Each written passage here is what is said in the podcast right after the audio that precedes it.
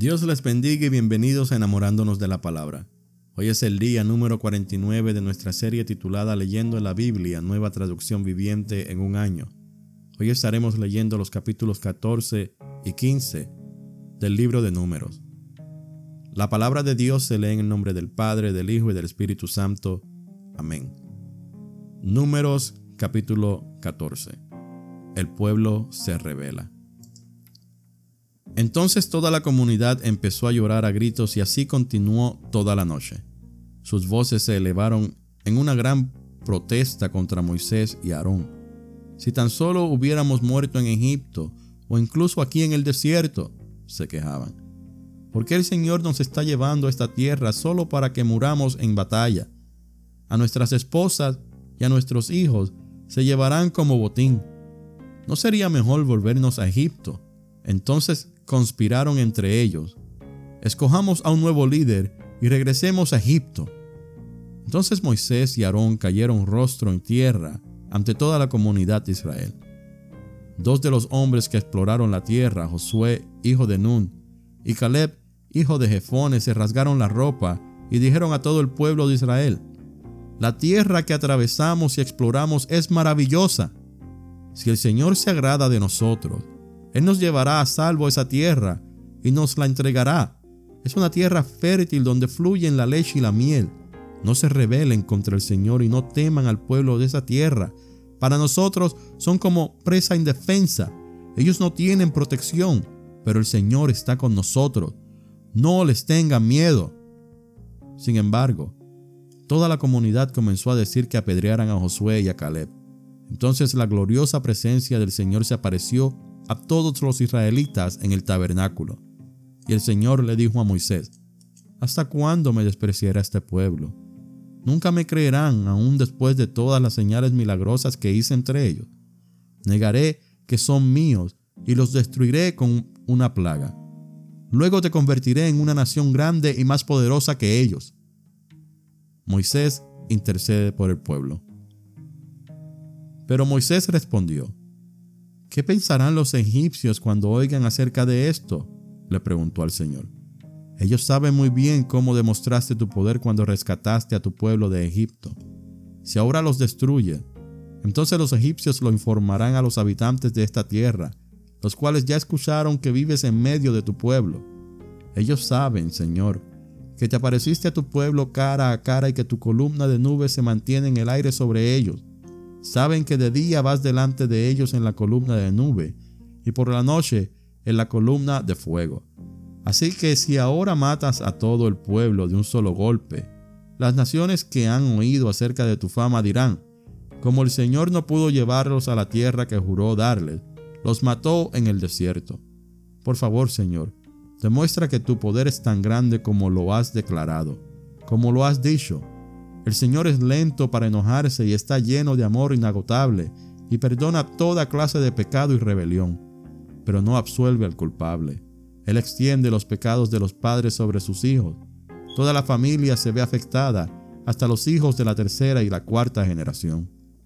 En conformidad con tu magnífico e inagotable amor, por favor, perdona los pecados de este pueblo, así como lo has perdonado desde que salió de Egipto. Entonces el Señor le dijo a Moisés, los perdonaré como me lo piden. Pero tan cierto como que yo vivo y tan cierto como que la tierra está llena de la gloria del Señor, ni uno solo de este pueblo entrará jamás en esa tierra. Todos vieron mi gloriosa presencia y las señales milagrosas que realicé tanto en Egipto como en el desierto. Pero vez tras vez me han probado, rehusando escuchar mi voz. Ni siquiera verán la tierra que juré dar a sus antepasados ninguno de los que me trataron con desdén la verá. Sin embargo, mi servidor Caleb tiene una actitud diferente a los demás. Él se ha mantenido fiel a mí, por lo tanto, yo lo llevaré a la tierra que él exploró. Sus descendientes tomarán posesión de la porción de la tierra que les corresponde. Ahora bien, den la vuelta y no sigan hacia la tierra donde habitan los amalecitas y los cananeos Mañana deberán partir al desierto en dirección del Mar Rojo. El Señor castiga a los israelitas. Entonces el Señor les dijo a Moisés y a Aarón, ¿Hasta cuándo debo tolerar a esta perversa comunidad y sus quejas en mi contra? Sí, he oído las quejas que los israelitas tienen contra mí. Ahora bien, díganles lo siguiente. Tan cierto como que yo vivo, declara el Señor, haré con ustedes precisamente lo que les oí decir. Todos caerán muertos en este desierto. Ya se quejaron en contra de mí. Cada uno de los registrados que tiene 20 años o más morirá. No entrarán a ocupar la tierra que yo juré darles excepto Caleb, hijo de Jefone, y Josué, hijo de Nun. Ustedes dijeron que sus niños serían llevados como botín. Pues bien, yo me ocuparé de que entren a salvo a esa tierra y que disfruten lo que ustedes despreciaron. Pero en cuanto a ustedes, caerán muertos en este desierto. Sus hijos serán como pastores que vagarán por el desierto durante 40 años, y de esa manera ellos pagarán por la infidelidad de ustedes, hasta que el último de ustedes caiga muerto en el desierto.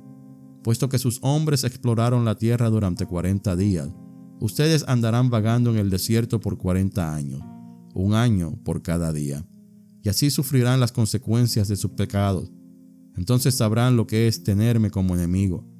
Yo, el Señor, he hablado. Sin falta, haré todas estas cosas a cada miembro de la comunidad que conspiró contra mí. Serán destruidos en este desierto y aquí morirán. Entonces los diez hombres que Moisés envió a explorar la tierra, que por sus malos informes incitaron la rebelión contra el Señor, fueron heridos de muerte por una plaga delante del Señor. De los doce que exploraron la tierra, solo Josué y Caleb siguieron vivos. Después, cuando Moisés comunicó las palabras del Señor a todos los israelitas, se llenaron de profundo dolor. Así que a la mañana siguiente se levantaron temprano y subieron a la parte alta de las colinas. Vamos, dijeron. Reconocemos que hemos pecado, pero ahora estamos listos para entrar en la tierra que el Señor nos prometió. Pero Moisés les dijo, ¿Por qué desobedecen ahora las órdenes del Señor de volver al desierto? No les dará resultado. No suban ahora a la tierra. Lo único que sucederá es que sus enemigos los aplastarán porque el Señor no está con ustedes. Cuando enfrenten a los amalecitas y a los cananeos en batalla, serán masacrados.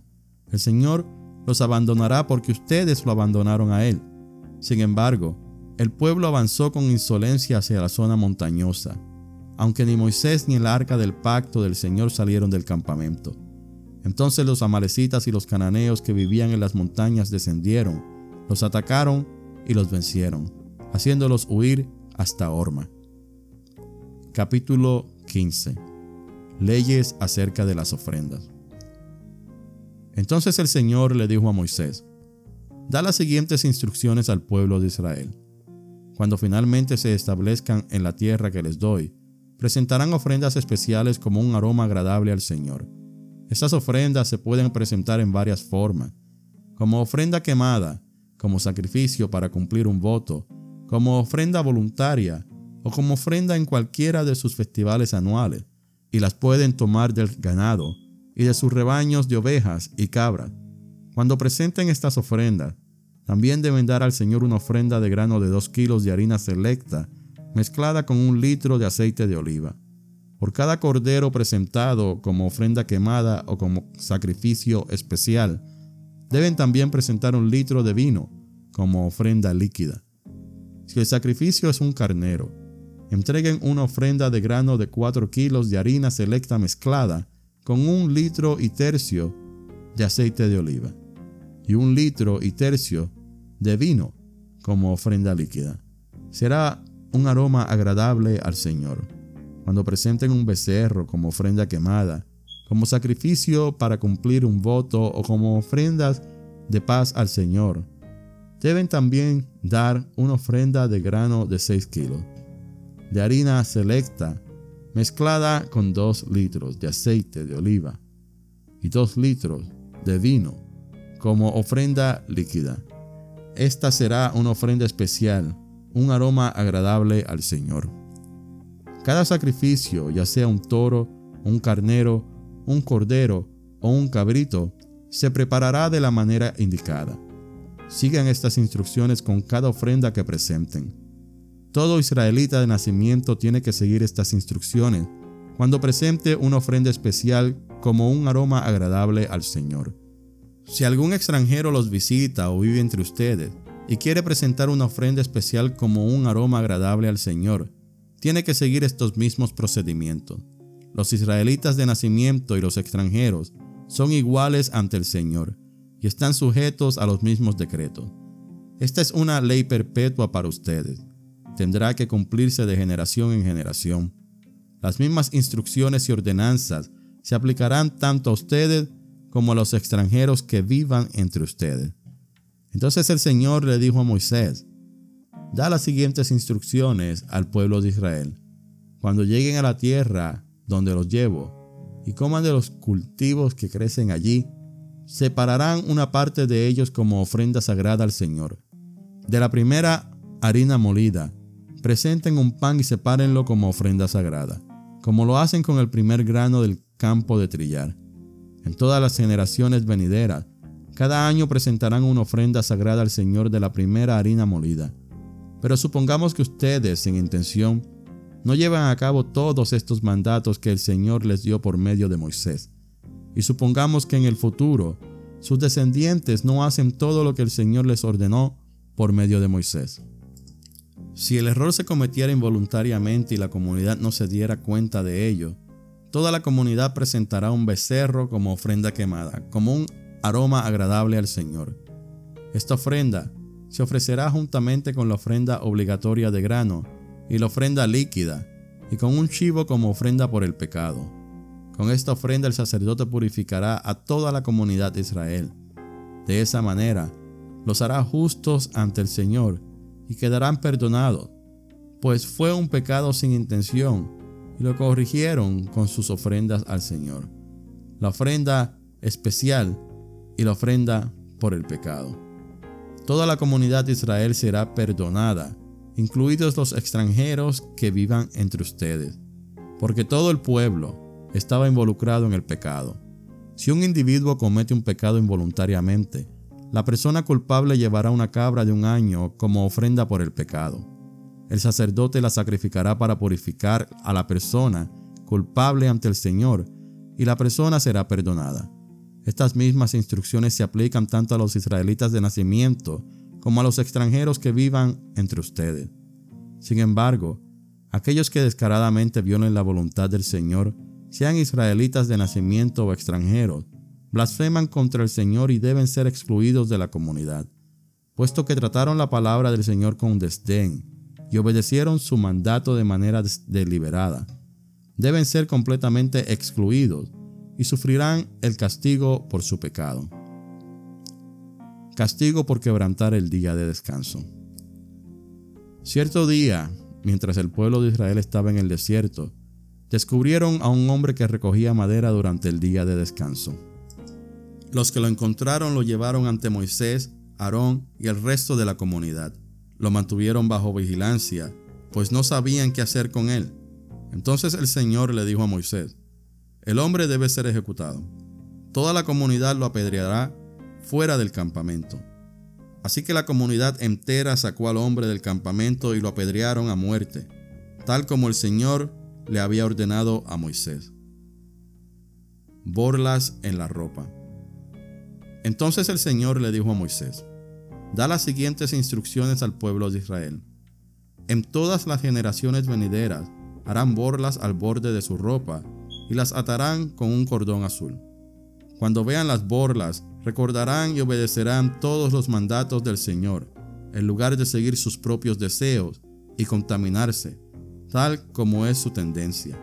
Las borlas los ayudarán a recordar que deben obedecer todos mis mandatos y ser santos a su Dios. Yo soy el Señor su Dios, que los sacó de la tierra de Egipto para ser su Dios. Yo soy el Señor su Dios.